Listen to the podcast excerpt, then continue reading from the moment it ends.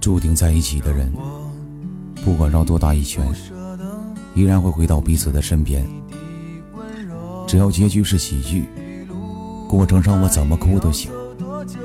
幸福可以来得慢一些，只要它是真的。如果最后能在一起，晚点也真的没关系。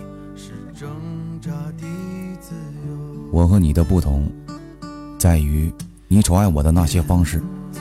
今后依然会拿来取悦其他人，而我交付给你的那些，却再也无法赐予给第二个人。我只是你的过去，而你再也不是我的未来。我主动来找你，是因为我太喜欢你。我已经不主动找你，因为你的每一句回复，都敷衍的那么不走心。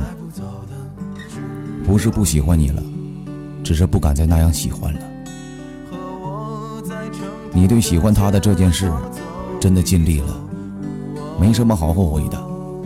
多年之后想起这件事情，哭的肯定不是你，后悔的也不是。